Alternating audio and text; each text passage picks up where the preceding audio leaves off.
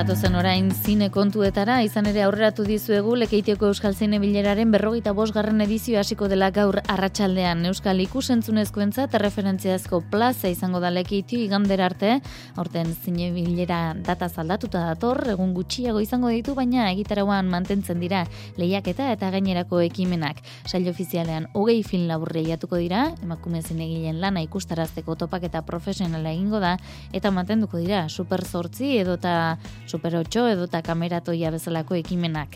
Aurten Ramon Agirre aktoreak jasoko du Euskal Begiradaren saria eta EITBek eskainiko du ikuslearen saria Mailo Driozola. Duela berrogeita urte Euskal ikusentzunezkoei ikusgarritasuna emateko jaio zen Lekeitioko Euskal Zinebilera eta ia mende erdi geroago hasierako helburuak mantendu zantolatzen da jaialdia. Xavier Arrate, koordinatzailea euskerazko ikusentzunezkoen e, plaza bat proposatu eta eraberian euskal sortzaileak eta euskal sorkuntzia bera harremanetan ipini eta alkar e, topateko e, leku bat e, eskain. Sail ofiziala da jaialdiaren oinarria eta urten hogei film labur lehiatuko dira bertan hogei sortzaile leian oso anitzak dizen proposamenekin gainera, da gauzelako hori genero guztietako filmiak eta gainera azken urtietan geruotan abarmela ikusten dugu hori formato barritzaileak eta eta oso ausartak dizen proposamenak heltzen jakuzela, orduan oso posika oso aurten daun e, ez bakarrik anistazunaz, bezik eta baitxabe mailiaz Eta Euskal Zine Bilerari hasiera emango dion lehenengo filma, dokumental bat izango da, Benito Ansola, Euskal Zine Bileraren sorrera, bultzatu zuen apaizaren inguruko lana, Josi Sierrak zuzendu duena. Benitoren bizitza, maitasunaren indarrez. Eta hortik aurrera, larun batera bitartean, Maide Roleaga, Eneko Muruzabal, Alaia Sedano, edo taldeire egainaren lanak proiektatuko dira. Eta proiektzioaren inguruan gauzatuko dira lekeition, emakume zinegileen topaketa profesionala, Paul Urquijo zine zuzendariarekin solasaldia, kameratoia, edota super sortzi lantegia. Eta urtengo honetan Ramon Agirrek jarriko dio jaialdiari izen propioa, berak jasoko du begirada saria egindako lanarengatik. Ramon Agirreri buruz zer esan ez da, ba, no, ezagutzen du Euskal Ikusentzun eskuetan ba, zelako legatu bat, zelako ondaria eskaini dauzkun dagoeneko, eta parte gainera nahi dugu, ba, Ramonen ekarpena zaritu, pizkat, e, Euskarazko ikusentzun eskuetan, apur bat beraketzen da, grafikazin militante hori aitortzeko. Aipatzekoa da, lehiaketaz kanpo larun bat honetan, Benito Ansolak egindako azken filma ere proiektatuko dela, Euskal Zine Bileran, Atxitia Makurra izeneko lana. Eta ondoren, lan honen inguruko solasaldi ere izango da ikusgarri zine aretoan. Eta donostian fantasiazko eta beldurrezko zinemaren aste aurkeztu dute Paul Urkijo zuzendariaren irati filmak emango dio hasiera injustu hilaren hogeita zortzian eta saio ofizialean hogeita iru film luze eskeniko dira. Hogeita amairu garren edizionek kanibalismoa izango du ardatz eta bulebarreko kalejira ere berreskuratuko dute. Sarrerak astelenen jarriko dituzte salgai, baina abonuak bihartik aurrera izango dira eskuragai antzokizarreko lehiatila nahi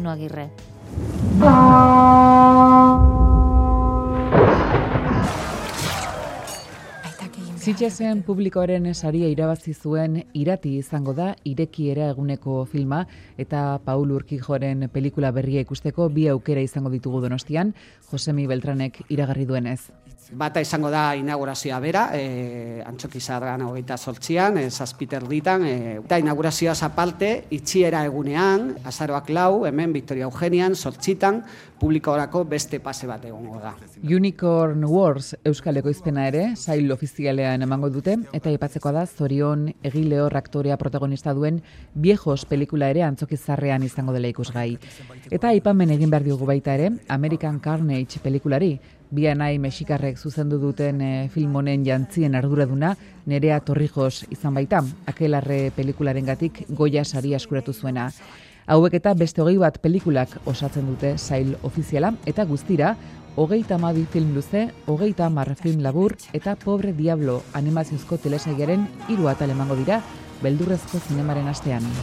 Ez du tipu inetan zinezten. Aurtengo menuan e, film gordinak, film delikatuak, zapore guztiat, komentzal guztien txat. Asiako janaritik, estatu batuetako hamburguesara, festa handi bat e, zinemazalen gozea asetzeko. Horrelakoa izango da gure kanibal astea, zinema delikatezen bene-benetan. Kanibalismoak presentzia handia izango du ba edizio honetan eta bulebarrean Santo Tomas egun berezia ospatuko dute urriaren hogeita bederatzean txerrikien lekuan giza gorpuzkiak egongo baitira salgai. Ohikoa denez, beldurrezko eta fantasiazko zinemarekin batera iritsiko dira urrengo egun hauetan donostiara, hainbat erakusketa besteak beste, San Jeronimoko kriptan ulertezinaren bestiarioa irekiko dute, udal liburutegi nagusian arantza sastaioren erakusketa, eta intxaurrondon odol tinta vampiroari omenaldia. Kultur lehioa Euskadi irratian.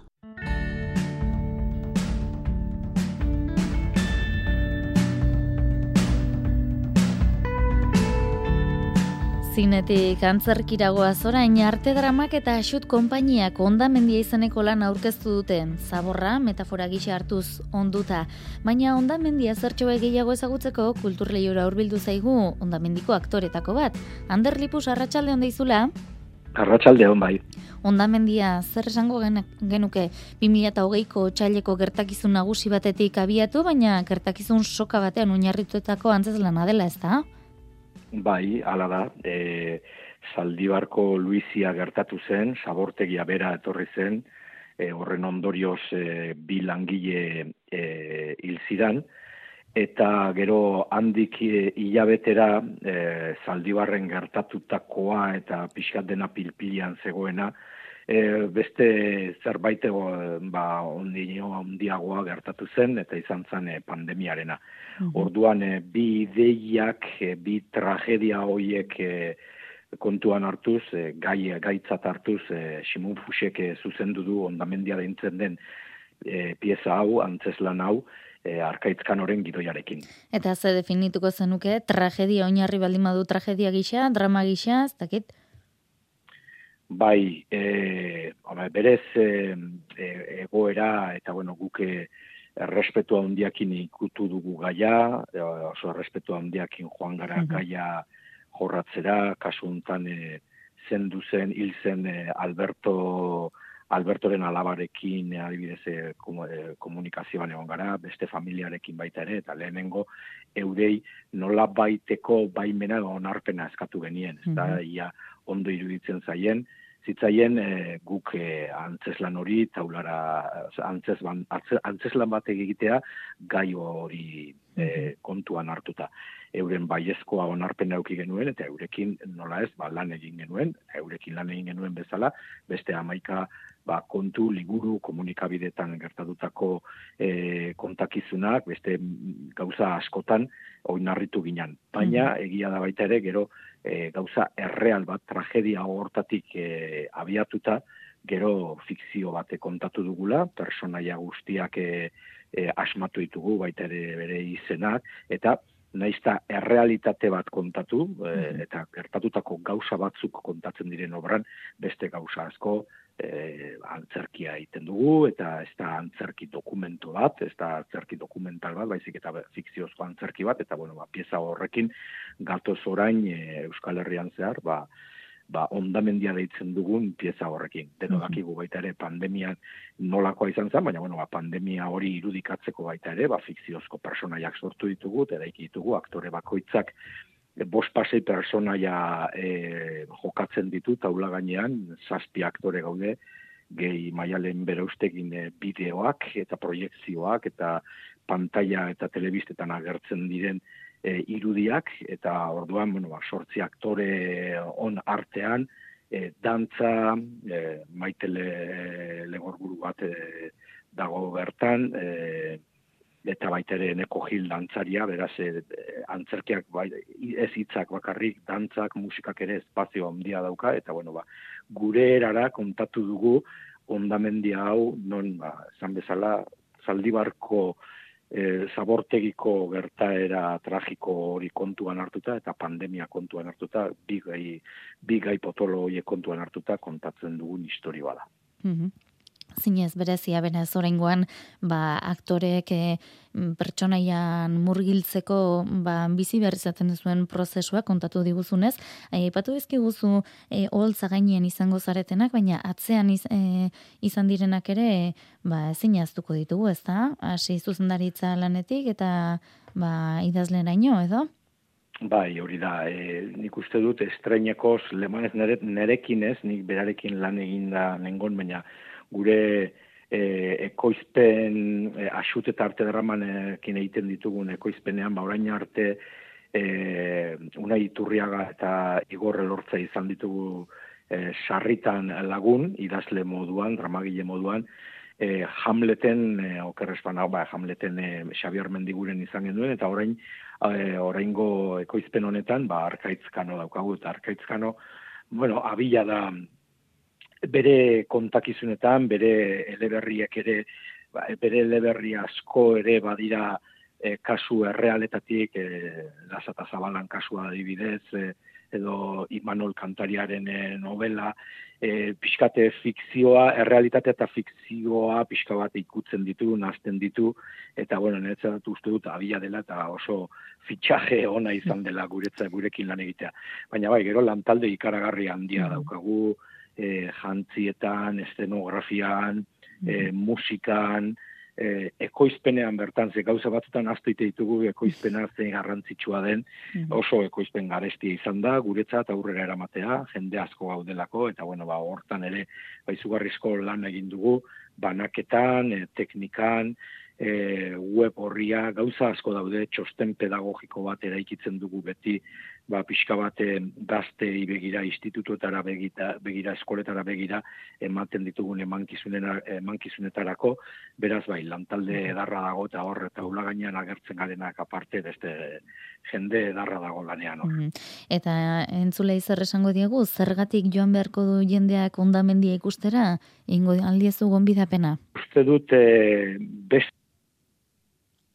Bai, eten egin zaigu... Edo salto egiten dugula, antzeslan honekin, e, egia da e, teknologiaren erabilera ikaragarria dagoela, bideoak, proiektzioak, audioak, fokoak, argiak, ditu ez dut aipatu David Bernesen argiak, argiztapena, e, ikaragarria da baita ere, nola aktoreok guk geuk ere manipulatzen ditugun argi hoiek, e, eta ez dakit, nik uste dut e, publikoaren zako, ba, badela, ba, ez dakit, e, ba, obra guta hitz egiten duen obra bat, gure herrian gertatutako historio bat, eta naiz eta tragedia bat izan, nik dut, indarra duela eta beharrezkoa dela, ba hori guk e, izpilu bezala planteatzea eta publikoak hori nola ere xurgatzea. Uste dut, izugarrizko lan egin dugula, gero ja batzuk gogoko aukiko dute beste batzuk ez, orain arte, bi emanaldi eman ditugu, mm -hmm. estrenaldia luzon izan zen, eta bigarren eman mhm. hori da, eta bigarrena markina seminen, mm eta bain donostira gato, eta bueno, esperantza daukagu, ba, aretoa,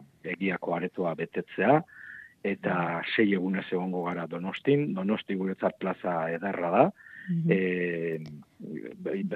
bertan ja, ba, sei emanaldi emango ditugu, beraz, ba, esan nahi du, ba daukagula publiko bat, esperantza daukagu, ba, publiko hori asetzea, Ai, nik uste dut askotan gertatu den bezala, zerbaitea ba. daukagu publiko hori, eta bueno, esperantza daukagu etortzea jendea eta disfrutatzea obra honekin. Gonbida pena eginda dago, Anderlipu sondamendiko aktorea eskerrik asko gaur kulturleiora hurbiltzarren eta xetasun guzti hauek ematearren. Eskerrik asko, eskerrik asko, eta nahi duzun arte ondo izan. Ezkerrik asko zuei.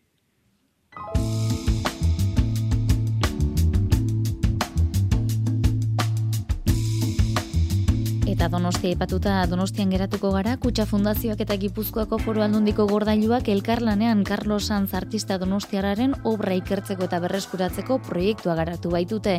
Emaitza egilaren ibilbide islatzen duen erakusketa da. Enda hogeita marren bat artelan jarri dituzte, baita orain arte zagutzen ez ziren txostenak ere Mari Jauria.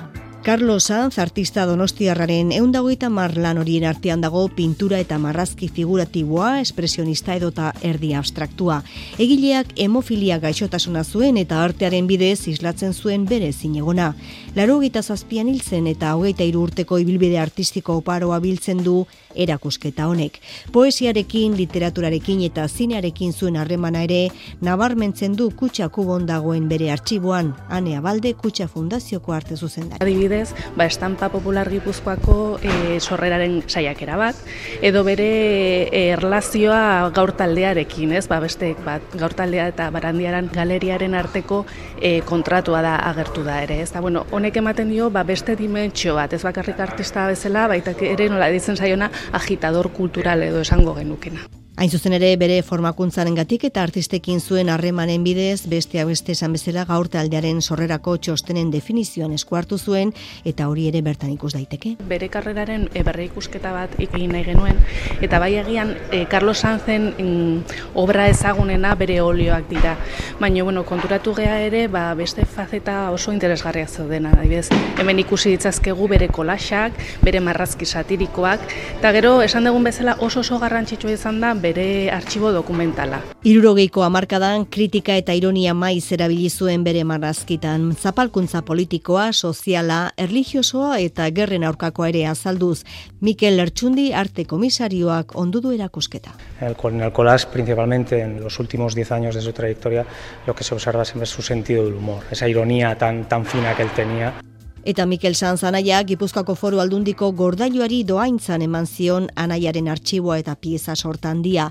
Ba, hortik abiatuta kutsa fundaziorekin elkarlanean osatu dute proiektua egilearen lana ere berreskuratu dute. Ba, pixka bidaia 2008an hasi zan, nun Miguel e, Carlos Antena naia e, gordailuari e, lagatu zion horrelako e, irurogeita mazazpi kuadro eta baita ere bere artxibo pribatua. Esan behar da kubokutxaren aretoaren barruan beste bat sortu dutela, leio eta guzti, instalazio arkitektonikoak hartzen ditu artistaren piezarik ezagunenak. Bere obrarekin zer ikusi handia daka, nola berak ere bidimentsiotan espazioak irudikatzen ditu, beti bardago gela bat izkutuan, leio bat, beste espazio bat ikustarazten diguna, eta hemen egin den volumen hau, ba, ateak eta leioak dauden uniktikan ikusi dakigu espazio ezberdinak. Carlos Sanz, artista donostiarraren ibilbidea jasotzen duen erakusketa urtarrilaren birarte ikus daiteke donostiako kubo kutsaretoan.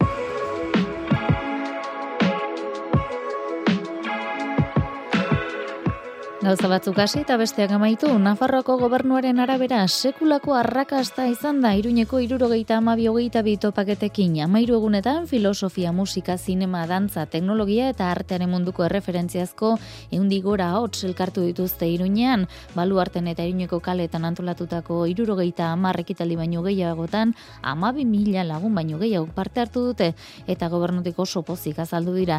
Topaketen emaitza ikusita jarraipena izango dutela iragarri dute, bi urteko ekitaldian debaten gixan. Alaxe topak eta lan hauetan ba, koordinatzaile diarduen maiten amur zabale kontatutakoa. Espero genuen na, baino erantzun askoz indartsuagoa egonda, aretoak bete dira hilarak zeuden e, alako elkarrizketak entzuteko, errealitateari buruz pentsatzeko benetan izan dela denok pozik egoteko arrazoi batez. Esan nahiko nuke ere bai ez dela bakarrik Iruñako hiritarren erantzuna izan, baizik eta Nafarratik kanpoko jende nahiko etorri dela eta baita oi hartzuna Nafarratik kanpokoa oso handia izan dela.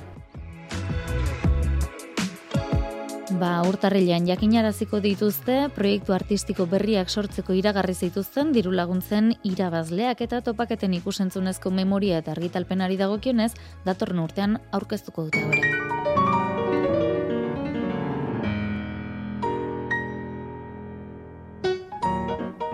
Ba, hauek esan da bagoaz teknika eta realizazioan gaur Xabi Iraola eta Jose Alkain aritu zaizkigu orain badakizu albistak Euskadi Irratian eta ondoren kantu kontari Joseina Etxeberriarekin bihar arte ondo izan eta zaindu. du.